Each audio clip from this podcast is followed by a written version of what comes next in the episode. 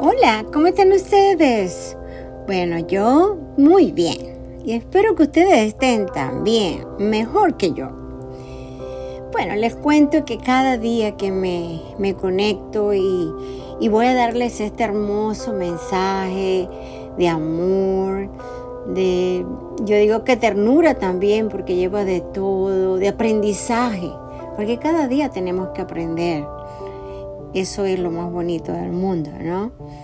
Damos gracias a Dios por estar acá y estar de nuevo con ustedes. Bueno, ya siento que son parte de mí.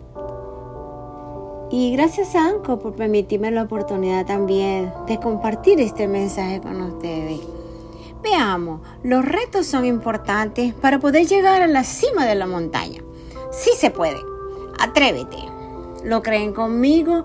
Yo lo creo. Es hermoso. A mí me fascinan las montañas. Pienso que es el lugar más lindo y divino y para todo, para estar en contacto con la naturaleza, con Dios, contigo, con todo. Es hermoso. ¿Qué podemos hacer para escalar la cima de la montaña? Es muy sencillo. Solo atrevernos y saber que todo lo podemos lograr. ¿Cierto? Los sueños se cumplen cuando rompemos la barrera y decimos sí se puede, no hay límites. Entonces, no paremos de avanzar hacia la meta.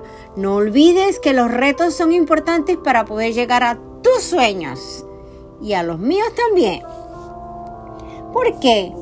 Porque si no soñamos, es como que no anheláramos nada, ¿no? Digo yo. Soñar sobre lo que anhelamos y queremos, ver realizados nuestros propósitos. Recuerda que siempre vamos a encontrarnos con obstáculos, pero nada de eso es mayor que Dios y que tú. ¿Cierto? Siempre debemos tener una actitud de ganador, con pensamientos positivos, visualizar un futuro excelente para poder avanzar. A mí me pasa que es tanto lo que he querido y anhelado mi sueño que solo pienso, lo veo realizado en mi interior. Y yo no sé si a usted le pasa, pero a mí me pasa. Es muy cierto.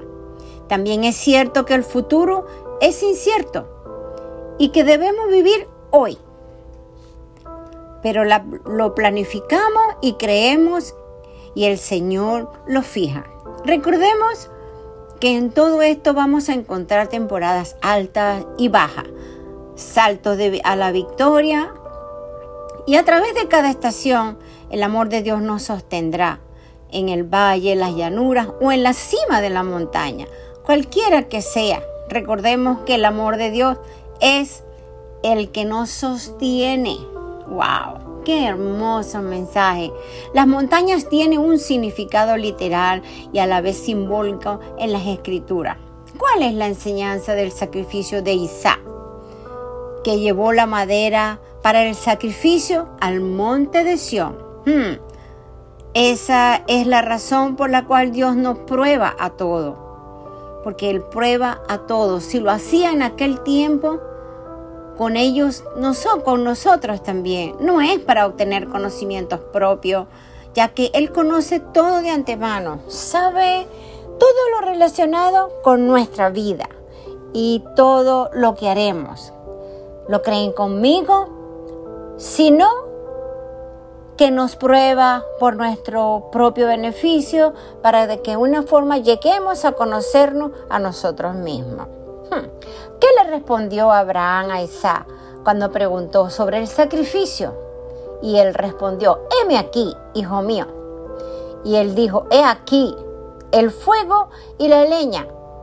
Pero ¿dónde está el cordero para el holocausto? Y respondió Abraham, Dios se proveerá de cordero, de cordero para el holocausto, hijo mío. E iban juntos. ¿Qué tal? Hmm. Qué linda enseñanza, ¿no? Moisés habló con Dios en la zarza ardiente de la ladera escarpada del monte Sinaí, Éxodo 3. Y dijo así, se los voy a leer, es muy lindo. Y se le apareció el ángel de Jehová en una, en una llama de fuego en medio de una zarza. Y él miró y vio que la zarza ardía en fuego y la zarza no se consumía. Entonces Moisés dijo, iré yo ahora y veré grande visión. ¿Por qué causa la, la zarza no se quema? No se quemaba, ardía pero no se quemaba. Viendo Jehová que él iba a ver, lo llamó Dios de en medio de la zarza y dijo, Moisés, Moisés. Y él respondió, heme aquí. ¡Wow! ¡Qué obediencia! ¿Se recuerdan de Elías? Donde Elías escuchó el susurro de Dios. Nosotros también escuchamos en voz audible los susurros de Dios cuando nos habla en sueños, en visiones, a través de personas, a través de mensajes, etc.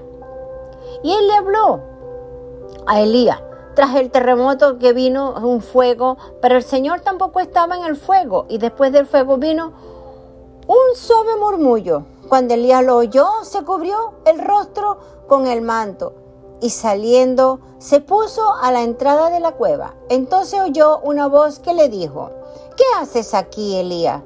Él respondió, me consume mi amor por ti, Señor Dios Todopoderoso. Los israelitas han rechazado tu pacto, han derribado tus altares y a tus profetas los han matado a filo de espada. Yo soy el único que ha quedado con vida y ahora quieren matarme a mí también, pero Dios lo guardó. Claro que sí. Así nos pasa a nosotros. Dios nos habla con voz sutil y muy suave. Y muchas veces ni le hacemos caso. Eso es muy cierto. No creo que me equivoco. Debemos estar atentos a su voz en todo tiempo. Él le habló también a Ezequiel y a muchos más. Y así está el pasaje de Ezequiel donde le habló. ¿Ok? Muchas veces no entendemos por qué nos suceden algunos tropiezos o dificultades. Hmm. Dios la permite para que estemos alerta para cualquier situación que se nos presente en el camino. ¡Wow! Tremendo esto, ¿verdad? Como piedra de tropiezo, hmm, que usted y yo sabemos que eso puede pasar para llamar nuestra atención y desviarnos del camino y de nuestra bendición. Así es. Él solo quiere que, que escuchemos y sigamos sus pisadas hasta llegar a la cima de la montaña. ¿Cuántos lo creen conmigo? Oh Señor, qué bello y hermoso tú eres. Demasiado bello. En Romanos 8:35, pues también hay un mensaje poderosísimo donde dice, pero en todo esto salimos más que vencedores por medio de aquel que nos amó. Entonces, Convencido estoy de que nada podrá separarnos del amor de Dios, ni la muerte, ni la vida, ni los ángeles, ni los poderes y fuerzas espirituales, ni lo presente ni lo futuro, ni lo más alto, ni lo más profundo, ni, ni ninguna otra cosa creada por Dios. Nada podrá separarnos del amor de Dios que Él nos ha mostrado en Cristo Jesús nuestro Señor. ¡Wow! Tremendo mensaje, tremendo capítulo. La verdad es que podemos estar bien en cualquiera de los terrenos de la vida. Dios es quien nos sostendrá, no nuestra circunstancia. No logramos la paz abrumándonos con euforia. Encontramos la paz al aceptar y comprender el valor que todas las circunstancias está y en cualquier situación. La cima de la montaña no es el fin principal de la vida. Es como cualquier otra circunstancia, una parte del viaje, una oportunidad para estar agradecido, una oportunidad para aprender y una oportunidad para percibir una verdad más plena del viaje único de la vida que Dios nos regala. Atesoremos eso en nuestro corazón. Lleguemos a la cima de la montaña. Lleguemos, caminemos sin cesar. Caminemos y no descansemos. Es lindo soñar, es muy lindo soñar y atesorar en nuestro corazón las bendiciones de Dios y los propósitos que Él tiene en nuestra preciosa vida.